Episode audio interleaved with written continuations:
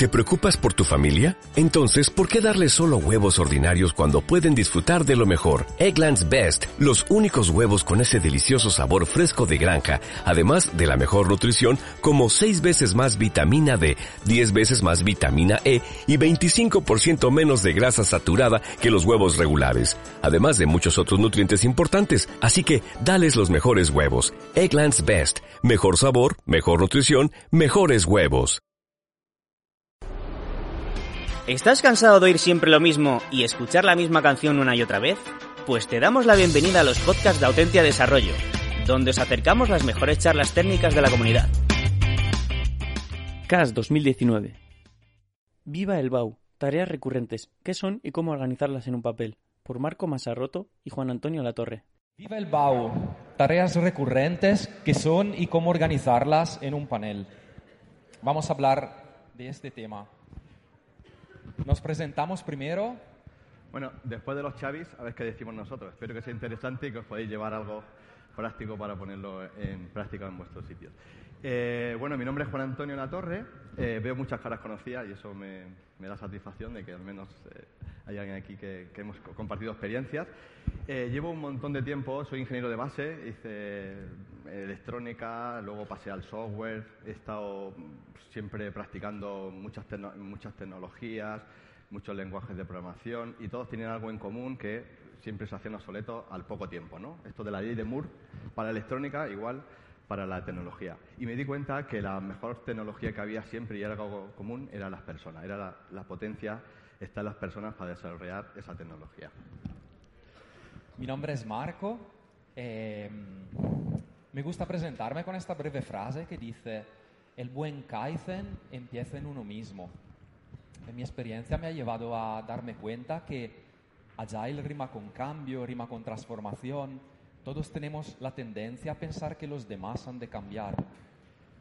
Y me gusta poner el foco, sin embargo, en, en, la parte de transformación personal que podemos hacer, en la medida que somos capaces de transformarnos a nosotros mismos, nuestros hábitos, nuestra forma de pensar, nos volvemos realmente muy convencedores hacia los demás. Y esto es un poco lo que, lo que me mueve eh, en este momento. Presentaciones hechas. ¿Qué vamos a hablar hoy? Vamos a explicaros el contexto en el que con el que nosotros nos chocamos habitualmente cuando vamos a hacer coaching a unos equipos y las necesidades que hemos detectado porque emergen de ahí. Vamos a presentar qué son las tareas recurrentes, y el BAU, como hay mucho de estos, y vamos a dar dos técnicas concretas de visual management para poder gestionar visualmente estos temas. Aquí están. Y finalmente una reflexión más en general sobre el BAU que está tan, tan olvidado y sin embargo puede ser una, una fuente de, de, de, innovación y de eficiencia para nuestra, para nuestra empresa. Eh, a nivel global del índice, eh, hablando con Marco a última hora, estuvimos barajando posibilidades de cómo empaquetar todo esto para que podáis para compartirlo con vosotros y pensamos, ¿por qué no lo hacemos de una manera ágil? Hacemos una primera parte entregamos valor. Si por lo que sea tuviésemos que salir del edificio, ya os podéis llevar algo práctico para ponerlo el lunes en, vuestros equipos, siempre y cuando más o menos tenga este contexto. Y luego, más a más, pues priorizamos el, el más ¿no? Pues el, el cómo, cómo hemos profundizado esto del BAU a partir de esta experiencia que... Primera entrega aquí, segunda entrega aquí. Contexto y necesidad, entonces, ¿de qué estamos hablando? Eh, trabajando juntos, Juan Antonio y yo, muchas veces hemos tenido que ir a equipos. Y primeramente hablábamos con el manager, que normalmente era el sponsor que nos pillaba para, para ir ahí, ¿no? Eh, y el manager hablaba de cosas chulísimas. Tenemos un gran proyecto en este cliente, pues la vamos, lo vamos a petar. Eh, proyectos estratégicos, innovación, grandes planes para el futuro. Pues llegábamos a los equipos y lo que nos encontrábamos era muchísimo que hacer, todo es urgente, muchos compromisos, desorden, estrés, sensación de apagafuegos, cada uno a lo suyo, como pueda, con muchísima buena voluntad. No hay salida, es imposible. O sea, la gente nos miraba y nos decía, qué bien que estáis aquí, pero no hay nada que hacer. O sea, es como... Sálvese quien pueda. Entonces, siempre nos hemos visto este, este choque entre lo que nos decía el management y la realidad de la trinchera, ¿vale? Y nos preguntábamos, ¿hay salidas? ¿Hay alternativas? Porque de verdad que no lo hemos encontrado en continuación. Y ahí ha empezado nuestra reflexión. A Por partir- supuesto. bueno, sí, a partir de aquí, para darle un poco de orden, somos Agile Coach y hacemos muchas cosas con personas y bueno, lo- todo lo que ya sabemos, pero también tenemos que poner orden, ¿no? Al final tenemos que ordenar lo que hay y necesitamos unos ingredientes para poner este orden. Ellos, ellos uno de estos son, por ejemplo, la eh, inteligencia organizacional. No miremos solamente un foco pequeño, si vayamos más a mar, ampliemos el zoom y a ver qué hay ahí. Determinación y coraje para eh, bueno, esta situación en la que es, no es la mejor del mundo, pero hay que afrontarla. Necesitamos tangibilizar las cosas. En el mundo de la innovación, de la información, las cosas no son tangibles. En el manufacturing, por ejemplo, de los orígenes de Lean, pues todo está más práctico. No son piezas que tú las estás viendo y vas viendo cómo se van montando. Pero en este, en este contexto esto hay que tangibilizarlo de alguna forma para dar transparencia. Y una vez con todos estos ingredientes ya podemos abordar con algunos criterios más eh, estándares ¿no? cómo abordamos esta situación. O sea que sí, podemos mejorarlo y hoy os compartimos un poco las cosas que hemos hecho nosotros para mejorarlo, a ver qué tal os parecen y si podéis llevárosla. Hablando con el management, pues ¿alguien conoce la matriz de Stacy o alguien que no la conoce? ¿Quién no, quién no la conoce? No, no vamos a entrar en detalle, básicamente es una herramienta de management para ver dónde, en qué dominios aplica eh, según qué prácticas, ¿no? Eh, a nivel de qué queremos hacer, a nivel de requerimientos o cómo lo vamos a hacer, qué tecnología, cómo som- somos capaces de desarrollarlo. En función de en qué dominio nos encontramos, pues aplican unas técnicas o se aplican otras. Un dominio simple, causa-efecto, siempre es tiene una causa, siempre hay un mismo efecto, mismas entradas, mismas salidas. Existen otros dominios más complejos y más complicados donde aplica eh, pues técnicas como Agile. Eh, Scrum, Design Thinking, este tipo de cosas. Y luego existe otro dominio que es eh, el caos. Y el caos a veces nos dábamos cuenta que no era porque no sabían qué tenían que hacer o cómo tenían que hacerlo, sino porque no tenían tiempo para hacer nada. Si tú vas allá a a un equipo, a una organización y hay que hacer esto, pero claro, ¿esto cómo, cómo voy a hacer? Si tengo el agua al cuello aquí, si tú vas con algo más, pues otro más, eh, es otro, otro espacio de mi tiempo que tengo que dedicarlo, ¿no?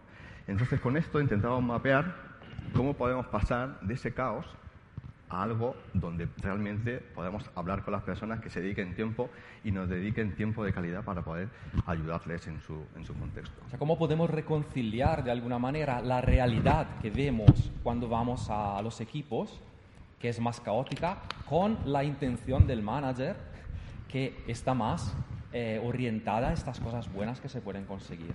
Hace falta reconciliar, a ver cómo lo podemos hacer. Nuestra forma de abordar el problema eh, típicamente empieza por una dinámica donde logramos que emerjan las tareas, ¿vale? Sabemos lo que nos han contado, pero de alguna manera no nos lo creemos. Tomamos un poco distancia, juntamos el equipo, quien haga falta, y le decimos, ¿en qué has estado trabajando hace cinco minutos? No, pero no era importante. Escríbelo. ¿En qué has estado trabajando hace una hora? ¿En qué trabajarás cuando acabe esta reunión?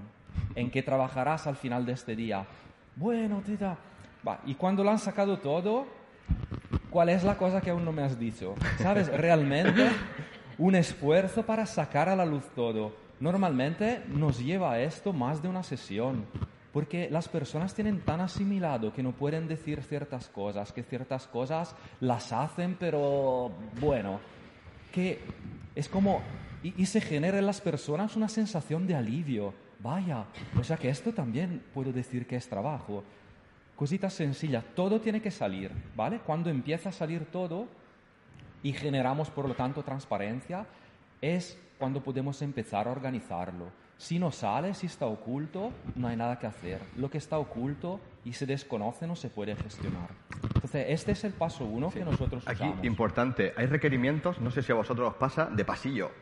No solamente que están en, historias de usuarios, sino ya te he dicho por el pasillo que hay que hacer también esto, o te he dicho en el café que habría que hacer no sé qué. Estas dinámicas también valen para emerger todo ese tipo Hay que de, de requerimientos. Y bueno, gran sorpresa en estos post-it que sacamos con mucha con mucho, con mucho esfuerzo durante varias sesiones, no están casi esas cosas maravillosas que nos contaban los managers. Lo que nos encontramos son muchas tareas recurrentes, tengo que hacer esto y lo otro tal, porque tenemos este compromiso, porque tenemos este producto y activo, etcétera, etcétera. Mucho BAU, lo que se llama eh, coloquialmente BAU, que luego vamos a ver bien qué es. ¿Y quién se llevó mis proyectos? ¿Dónde están? Si, si el manager está convencido que estamos a proyectos, aquí parece que no. Esa incongruencia muy fuerte detectamos. Y entonces, bueno, vamos un poco a, abordarla y, y, a ver de qué hablamos. Por ejemplo, ¿qué son estas tareas recurrentes que nos encontramos? Imaginaros gobernar un servicio, por ejemplo, un servicio de recursos humanos, una empresa que está creciendo mucho y tiene que contratar mucho, tiene muchos recruiting, que tiene muchos pasos, involucra a mucha gente. Eso es su día a día, ¿vale? Hay que hacerlo, ¿vale? Este es, hay que gobernarlo, por ejemplo, siempre en el tema de recursos humanos, em, el tema de la valoración del desempeño, todos los años vuelve, es mogollón de trabajo, pero pocas veces se habla en una reunión de alto, de alto nivel, normalmente se da como cosa normal, operativa. Eso ya lo sabemos hacer y no se gestiona. Cosas de este tipo.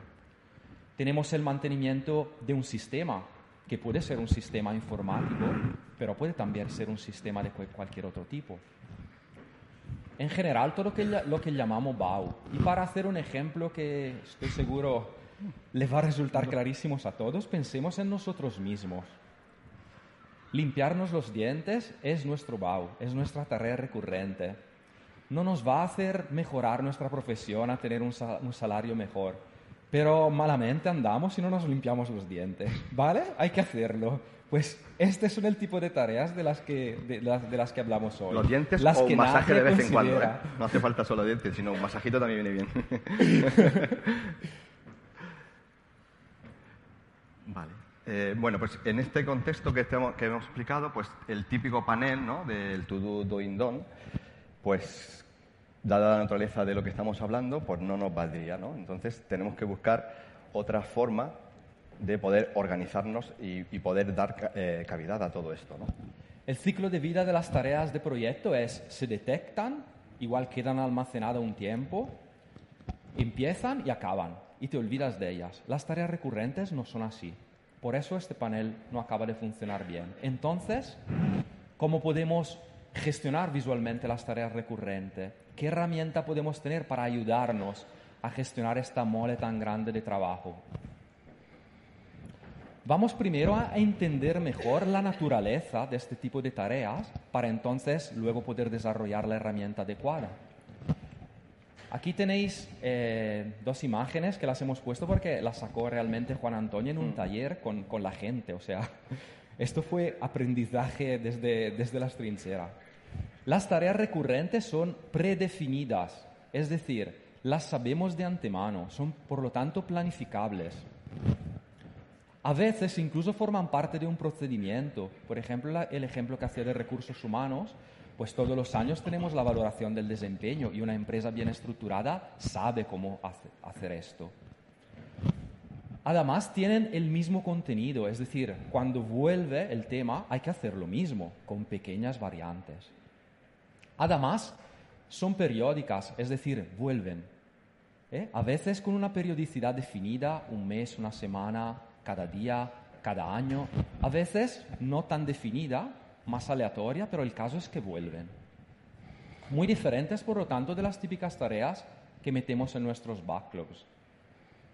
Esta periodicidad que hay aquí, bueno, puede ser síncrona o asíncrona, es decir, no tiene por qué estar todo sincronizado, sino que puede haber distintos periodos de tiempo en los cuales se haya que hacerla. Y lo de arriba, como decía Marco, es algo donde emergió todo esto, de esta necesidad, como de alguna forma. Lo de menos de dos semanas era algo particular para el contexto donde estábamos. No quiere decir que sea como un, hoy este es el estándar, ni mucho menos nada. Es la necesidad que había allí y ellos lo consideran que eran menores de dos semanas en cuanto a la duración de esa, tarea. Hay cosas que pueden durar una hora, pero en según qué entornos, esas tareas que se repiten llevan eh, una semana, dos semanas. A veces habría que ver por qué, pero también es porque dependen de otros agentes externos y demás. Esto salió de los talleres que os decía antes. Realmente vimos estas tareas y fue como, bueno, ¿qué vamos a hacer? vamos a ignorarlas y nos dedicamos a ayudaros como coach en los proyectos que nos habéis dicho que son importantes? ¿O realmente vamos a entrar en este problema? Porque me estáis diciendo que es un problema, no podemos ignorarlo. Entonces, pacientemente hemos dicho, ¿qué, qué, son estas tareas que, que os cuesta tanto admitir que hacéis y sin embargo os agobian y tal? Y así un poco fuimos entendiendo. ¿De dónde surgen estas tareas? Bueno, aquí tenéis un ejemplo. El propósito de un proyecto es conseguir algo que antes no existía, llegar de un sitio a otro sitio nuevo. Por lo tanto, muchas veces los proyectos generan activos, nuevos activos. El PMI lo, dice de otra manera mucho más chula, pero básicamente es esto. vale, ¿qué, ¿qué pasa con los nuevos activos? Que como estamos en el planeta Tierra y existe la fuerza de gravedad y envejecemos, pues también las cosas nuevas precisan de un cuidado. Si la cuida se mantiene, si no, van al, van trasto. Por lo tanto, los proyectos generan operativa y el propósito de la operativa es precisamente mantener vivo estos nuevos activos. De ahí vienen las tareas recurrentes. Contratamos gente, si luego no las cuidamos periódicamente, pues se nos va. ¿Vale? bueno, entonces queríamos mostrar estas tareas y nuestro primer approach ha sido utilizar el panel de siempre. Pero no nos acababa de, funcionar porque escribir un post-it para que pase a tu doing y luego done y luego tirarlo cuando sabes que, que la semana sucesiva te vuelve, ¿sabes? Ya me la cuenta, ya no, no, También ligándolo con la sostenibilidad no es muy bueno, ¿no? Que decían antes Xavi, pero en fin, no, no, parece que no tiene mucho sentido. ¿Por qué? Porque las tareas recurrentes, por su naturaleza, te piden básicamente dos cosas. Y una es tener la planificación general a la vista. Nos hemos encontrado equipos que sabían que dentro de tres semanas tenían mogollón de cosas que hacer porque a lo mejor había que cerrar el, cerrar el año. O eh, acababa un ciclo, por lo tanto había que hacer toda una serie de informes que cada trimestre hacían. Pero no estaba en el backlog, o sea, estaba como en, su, en, su en el garaje de su mente, agobiándoles, pero no hacían nada para gestionar. Por lo tanto, la planificación general ha de estar a la vista. Segundo, necesitamos ver el flujo de trabajo real de esas tareas. Necesitamos como cuidarlas de una forma especial. Justamente porque muchas veces hay un procedimiento detrás. Y a lo mejor la visualización to do, doing, done es demasiado simple. Venga, entonces, ¿cómo lo hacemos? Y aquí... Venga, dejaros de rollo y dame ya la... ¿no? Primera entrega de valor. Primer ejemplo. Vale, pues el primer ejemplo, Marco y yo estábamos trabajando juntos, él tenía una necesidad con un contexto de, un equipo, yo tenía con otros, y era un Service Management Office. Para los que no os conocéis, si os suena una PMO, pues básicamente igual que una PMO, pero para servicio. Dan servicio a otros servicios de la organización. Y para ello, pues necesitan hacer muchos eh, serie de, trabajos, eh, cosas que son activos y también otro tipo de tareas. ¿no? Lo primero que hicimos fue pues, em, emerger estos ingredientes que, hablábamos, al principio, perdón, pues es visualizar qué están haciendo. ¿no? A qué os dedicáis realmente eh, en vuestro día a día.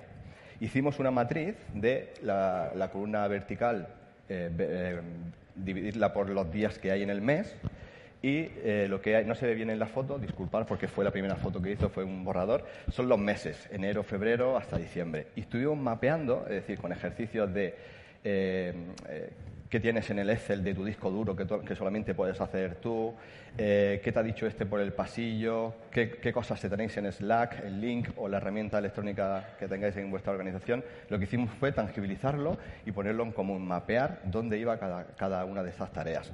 Algunas de ellas, aunque en el posting no se ven, se repiten. Es decir, el mismo nombre que tiene, por ejemplo, en, el, en enero, 1 eh, eh, de enero, a lo mejor se puede repetir en junio, ¿no? porque hay algunas actividades periódicas sobre todo en este contexto donde se repiten eh, semestralmente, incluso a veces una al año, ¿no? que era el cierre económico y todo esto. Es BAU, o sea, son eh, tareas periódicas, sí, tienes una, eh, un ciclo anual. si os fijáis, sin saber qué son cada cosa, los post naranjas respecto a los amarillos ya no está dando ni información. en línea hay una herramienta que es Pareto, que imagino que, se utiliza mucho para tomar decisiones, el 80% de lo que hay aquí, más o menos, ya es un tipo de trabajo de respecto al amarillo, ¿no? Esto lo estuvimos, eh, digamos, discriminando, que era cada cosa. Los postis amarillos más claritos eran activos, es decir, teníamos que crear eh, nuevos proyectos para mejorar nuestro servicio, de cómo ofrecíamos ese servicio, y valga la redundancia, a los servicios que daba estas, esa SMO. Y lo naranja era todo lo que generaba esta operativa para mantener y dar el propio servicio a los demás equipos. Luego había, pues, quién era el, owner, ¿no? quién era el responsable de cada una de ellas y algunas cosas más, pero básicamente este ejercicio le dimos el nombre de Planual, no sé si es un nombre que se nos ocurrió, que básicamente es la planificación anual poniendo sobre la mesa qué es lo que, tenía ese, esa, ese neo. Hay que entender que aparte la herramienta en sí lo que tiene valor aquí es el coaching, o sea, es decir, es el proceso mediante el cual se guía al equipo a tomar conciencia y a descubrir todas las tareas que tiene a lo largo del año y que hoy, eh, noviembre estamos, podemos ya saber lo que haremos en, marzo, etc. Es decir, Agile es bueno para adaptarnos, pero si ya lo sabemos de antemano, no es que vamos a reinventar la rueda. O sea, nos adaptamos cuando hay necesidad de adaptarse, pero es estúpido, pues, hacer como que no lo sabemos cuando lo sabemos. ¿Me entendéis? O sea, tenemos que organizar bien las cosas que ya conocemos para dejar nuestra energía creativa y nuestra inteligencia para aquellas cosas que sí que se nos dan de forma apresurada, urgencias, etc. Entonces, no os quedéis solo con la herramienta, sino con el proceso que hay detrás de descubrimiento. Esta es la primera parte y la segunda parte es, vale, tenemos todo esto sobre la mesa, ¿ahora qué, no? ¿Cómo operamos todo esto? Pues una forma, y fue una forma que emergió de, esta, de este contexto, fue, vale, tenemos esta herramienta y vamos a utilizar ahora sí un, un panel típico, pero con una peculiaridad no sé, imagino que todos conocéis Scrum, el Sprint Backlog. Hay un backlog global que tenemos la visión del producto y demás, y de eso cogemos una parte y planificamos durante, si no existe nada, durante dos semanas y no hay nada, ¿no? Pues esto es algo parecido. Cogemos esa primera, ese primer mes y lo cargamos en nuestro panel. El mes de enero y aquí hicimos una simplificación porque nos dimos cuenta al principio en, este, esta parte del coaching que se genera mucho debate de, pero es que esto tiene que estar el día 1 de no sé qué, luego esto tiene que estar el 6, lo simplificamos un poco y hicimos por semana, semana 1, 2, 3, 4 o 5 en el caso que los meses tuviesen 5 semanas. Hacemos esta planificación, hicimos también un ejercicio de, de tallas de camiseta, ¿no? de cuánto tiempo me iba a llevar a hacer esta, este tipo de tarea eh, es un poco borrador, pero lo que hay en verde y rojo quería explicarle al equipo de, oye, esto te dura medio día, esto es un día, esto te lleva más de una semana. Lo, lo, precargamos en el Selected y hacemos in progress. En este caso tenían un pending validation porque todo lo que hacían no dependía exclusivamente del equipo, sino que un responsable tenía que validar según qué reportes. Reportes que tenían que ser muy, muy precisos porque si no se podía generar un pitote enorme. Y luego finalmente el DON. Es decir, cargamos el mes, semana a semana lo vamos ejecutando y así sucesivamente hasta que finalmente eh, todo este proceso del planual lo, lo, vamos procesando. Más a más, había una necesidad. En este equipo pues no sé si a vosotros os pasa, pero cuando vas a hacer agile organizaciones, equipos y demás, lo importante también es esto. Oye, ¿esto cuánto me va a costar? ¿no? ¿Cuánto tiempo me va a llevar a hacer esto? Una de las cosas que queríamos saber es, con métricas, saber qué tiempo dedicaba el equipo a hacer qué cosas y qué tiempo dedicaba el equipo a hacer temas de metodología. No sé si alguno de vosotros ha hecho alguna vez este ejercicio y ha sacado algún dato.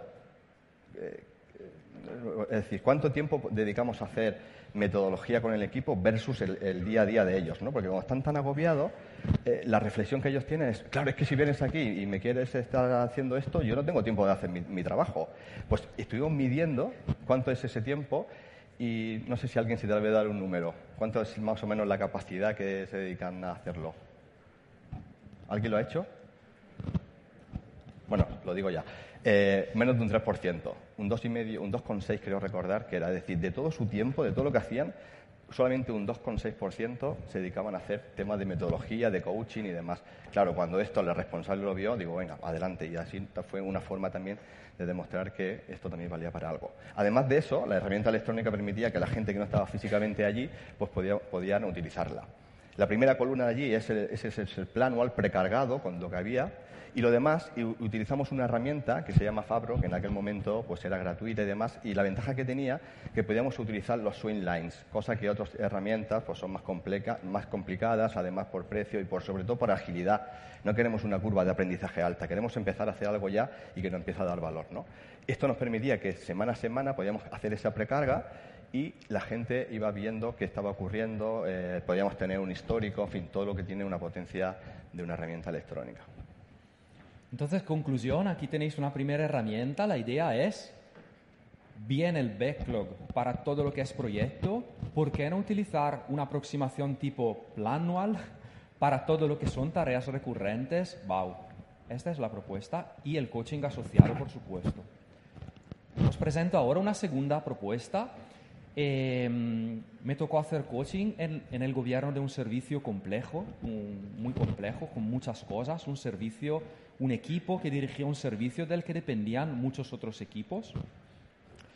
Em, tras hacer este taller que os contaba y tras varias iteraciones montamos este panel que representaba un poco realmente todo lo que ellos tenían que gobernar. Eh, os lo explico, digamos, ellos tenían dos tipos de, de proyectos.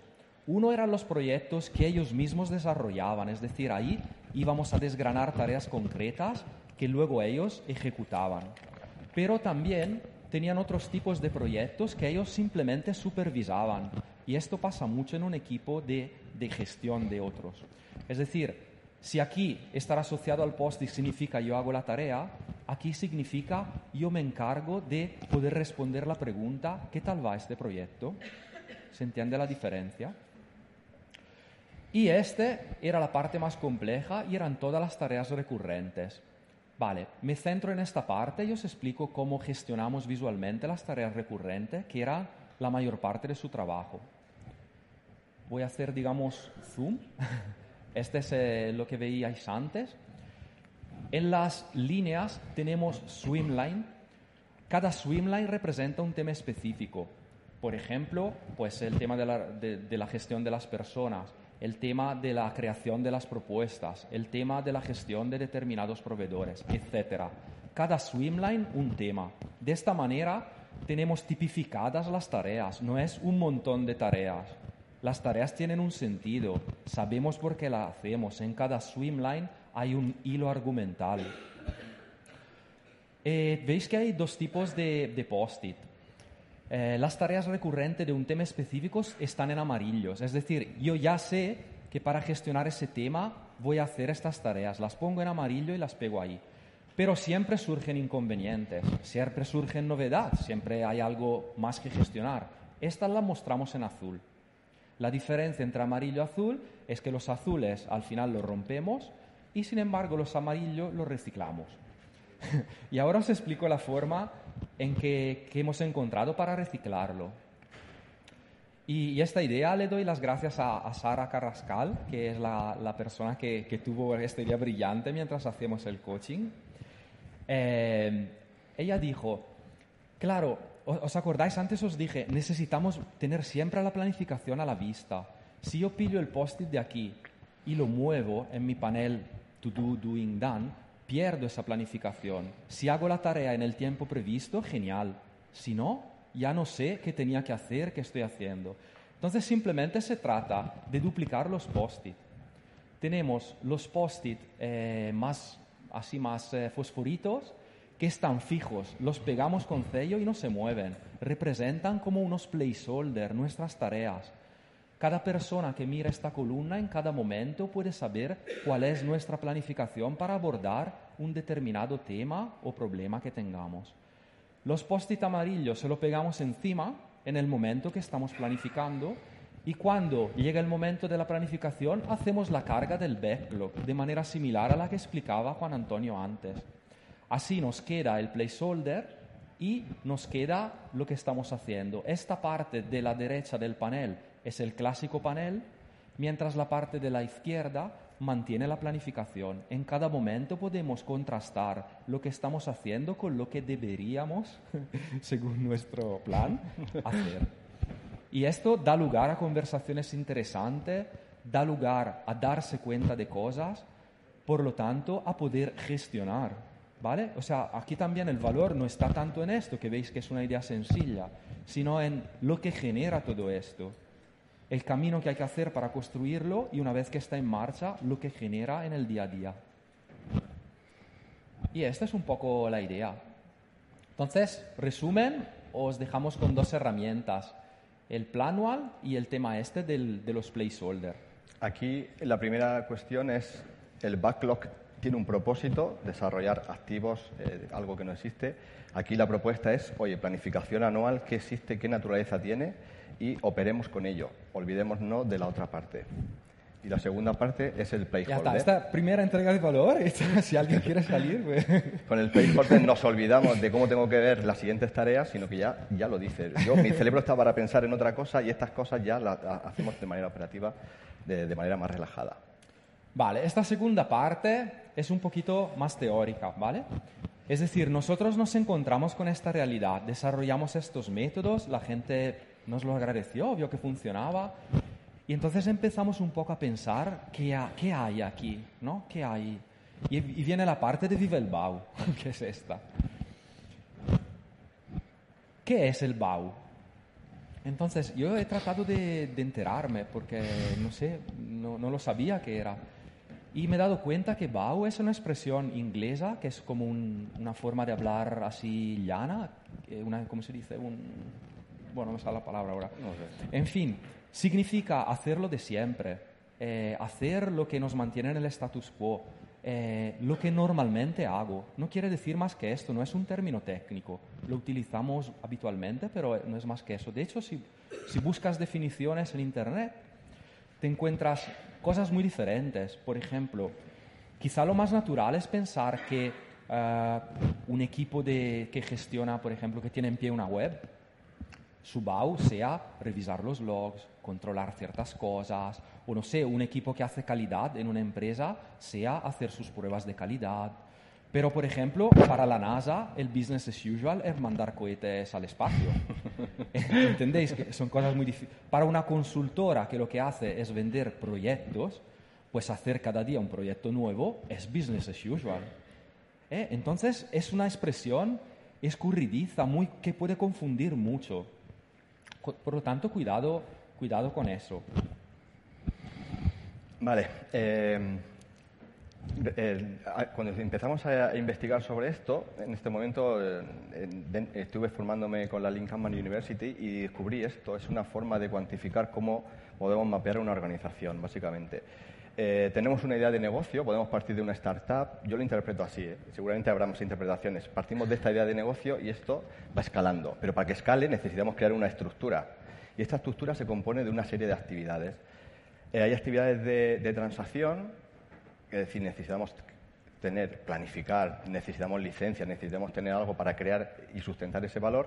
Y luego hay otras actividades también de transacción en las que, si no las hacemos, el, aporte de valor es imposible. Es decir, si no pagamos nóminas a nuestros trabajadores, por mucho que queramos aportar valor, pues seguramente más de uno eh, dejará de estar. ¿no? Y necesitamos otras actividades de coordinación eh, todo esto hace que tengamos a la vista pues cómo podemos mapear con un sistema sencillo y visual como eh, cualquier organización, desde la más pequeñita a la más grande. Es decir, a, medida que vamos creciendo, pues todo esto se va también haciendo más voluminoso. Esto explica un poco la diferencia entre la visión de los managers y la visión de la gente que está ahí haciendo todo todas las tareas. Los managers se fijan en esto, pero, pero hay todo. Visualmente ¿Qué es lo que queremos conseguir con esto? ¿no? Es decir, si gestionamos bien este tipo de BAU, lo que pretendemos es todas estas actividades que son de transacción, de coordinación, muchas de ellas no, en fin, hay personas que vamos a la reunión y a veces dicen, ¿para qué estoy aquí? ¿no? Estoy perdiendo el tiempo y lo que queremos es, precisamente es descongestionar todo esto y centrarnos realmente en que la gente tenga tiempo para creatividad, para innovación, para generar más valor y centrarnos en la parte central. Eh, pasa si quieres, pero vamos a dar tiempo. Entonces, ¿cómo hacemos esto? Eh, aquí, si queremos hacer esto y, hacerlo de una forma más o menos eh, coherente, nos tenemos que poner las gafas de Lean. Hablamos mucho de Agile, pero no se nos, no se nos olvide que todo esto parte y nutre de, esta base. ¿no?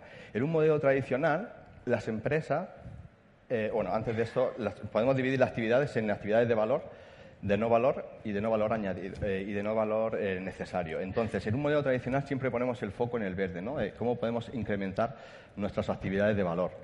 En las, con las gafas de Lean, lo que hacemos es, oye, de todas estas actividades, hay algunas actividades que, si las podemos eliminar, ya sea, ya sea gestionando el BAU y demás de manera correcta, pues lo que podemos hacer es aumentar ese profit directamente cambiando el foco.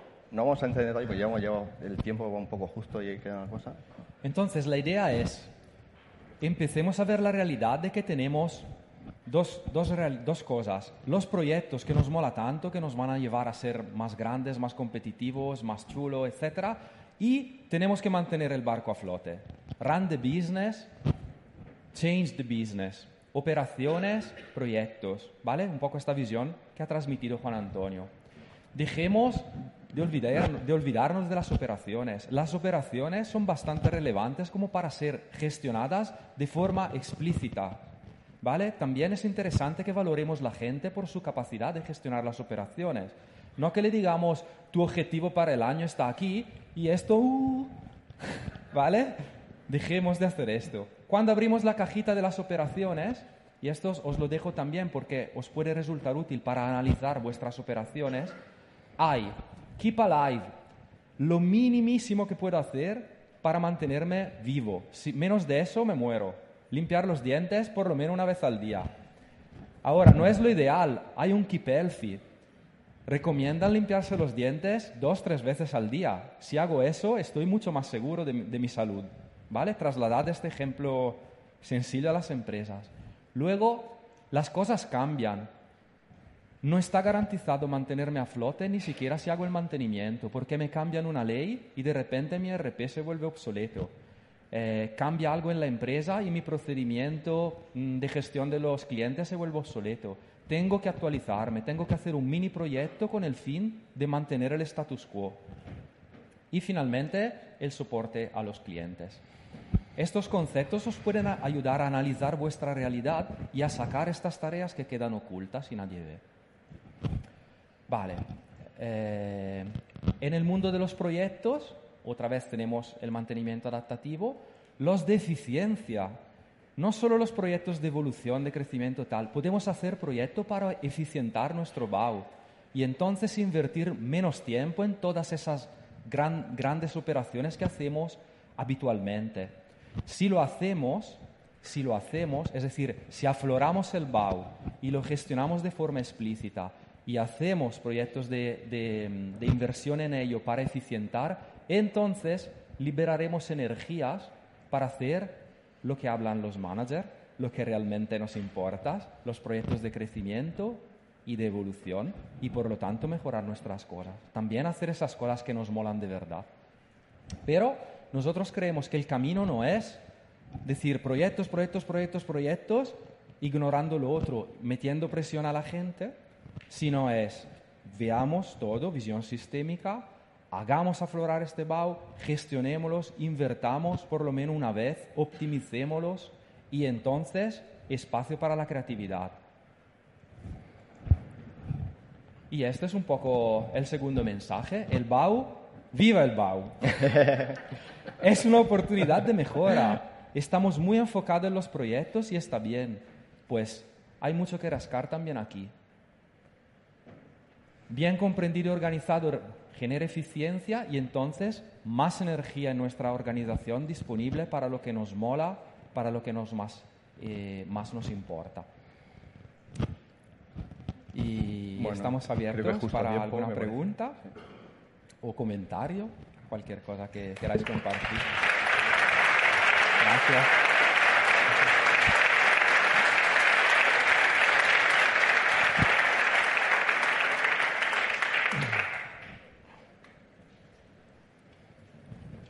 Venga, alguna preguntita interesante.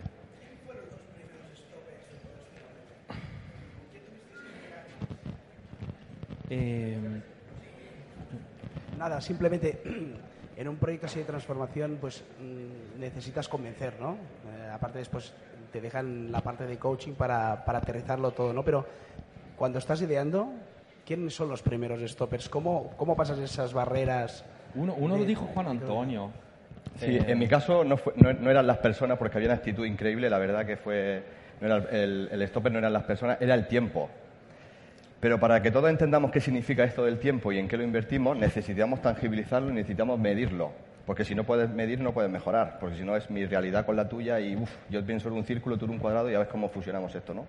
Tangibilicemos las cosas, eh, pongámoslas sobre la mesa y sobre eso tomamos decisiones. La forma que hicimos es, como existen muchas discusiones de dónde tengo yo mi información, si en tu disco duro, que si el GDPR, que si no sé qué, que no sé no cuánto, pues lo que hicimos es ponerlo sobre la mesa y sobre eso lo que es blanco es blanco para todo el mundo es más difícil que esas discusiones se den. Se pueden dar otras, pero esa de resistencia de hacerlo o no hacerlo, los datos los demostramos, ¿no? Es decir, eso, eso hay que hacerlo porque es que si no, no podemos seguir avanzando.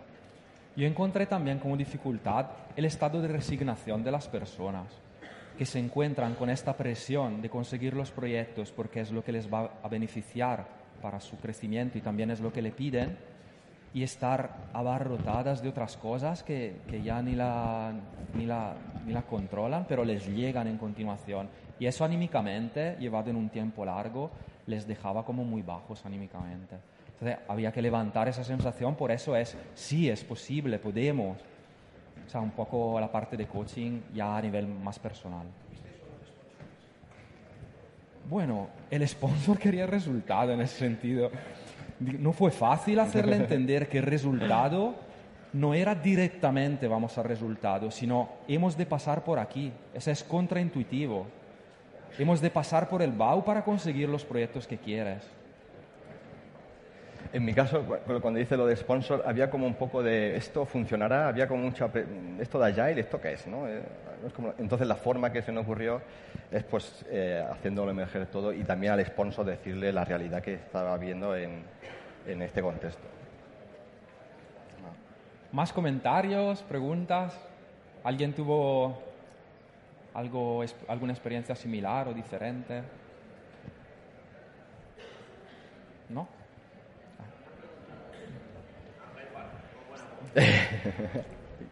¿Cómo combinas un tablero como eso, Planual o el otro, con un tablero Kanban o un tablero de Scrum? O sea, ¿los, ¿usáis los dos? ¿Son separados? ¿Se fusionan? Aquí tienes un ejemplo. eh, a ver si lo... Aquí lo combinamos, eh, ¿vale? Hicimos un panel enorme donde cada cosa tiene su lugar. La operativa está aquí, las tareas recurrentes gestionadas de esta manera que he explicado, los proyectos, según su tipología, están aquí. Kanban lo que te hace es visualizar el flujo. Si tú usas un flujo demasiado simple como tu do, doing, done, realmente estás perdiendo mucho de la potencia que tiene Kanban. Por lo tanto, es útil clasificar el tipo de actividades que tienen y, si es necesario, identificar a cada una con su propio flujo. Necesitas espacio.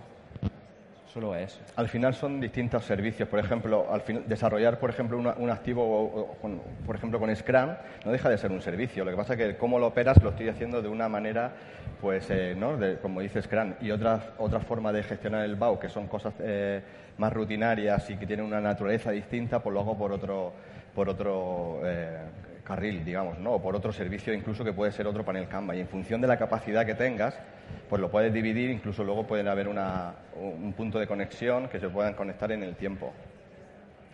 Pues acabamos aquí. Ah, no sé si la... uh, ¿Sí? Sí, Venga. Hola, la, la pregunta es rápida. ¿Habéis aplicado WIP Limits a todo ese sistema? ¿Cómo? Hemos así hemos... Límites del Work in Progress a ese sistema complejo con dos tableros. En, en la- en estas fases incipientes que hicimos, si ya era bastante resistencia hacer emerger todo esto y cuantificarlo, si ya le metes el WIP, que el que no lo conozca es limitar el trabajo en curso, que es un, es un concepto contraintuitivo, la gente, las personas estamos acostumbrados bien por naturaleza, bien por cultura o bien por lo que nos han dicho siempre, que cuanto más cosas hagamos, pues más productivos somos, ¿no? El calentar la silla versus oye, qué objetivos que estamos consiguiendo, ¿no? Entonces, en este caso en concreto, cuando hicimos toda esta práctica, eh, los siguientes pasos era hacerlo todo lo demás, pero no llegamos a hacerlo. Eh, Lourdes, que está por aquí, creo, eh, este sistema que se implantó aquí, este mismo forma se ha ido polonizando en otros mismos sistemas de la compañía como, como gestión.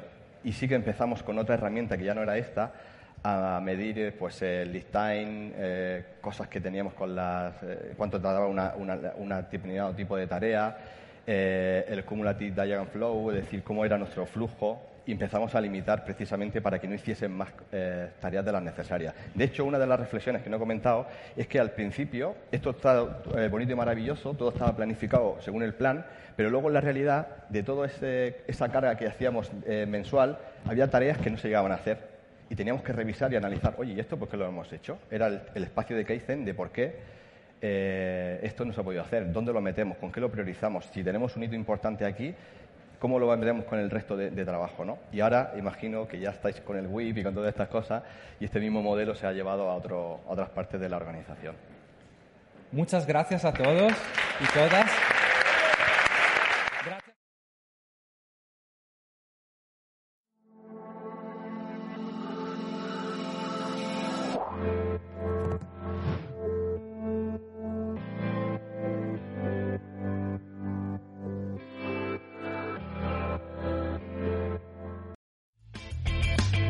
Si te ha gustado el podcast y quieres estar a la última en tecnología, suscríbete a nuestro canal de iVoox y escúchanos donde quieras. Para más información, autentia.com.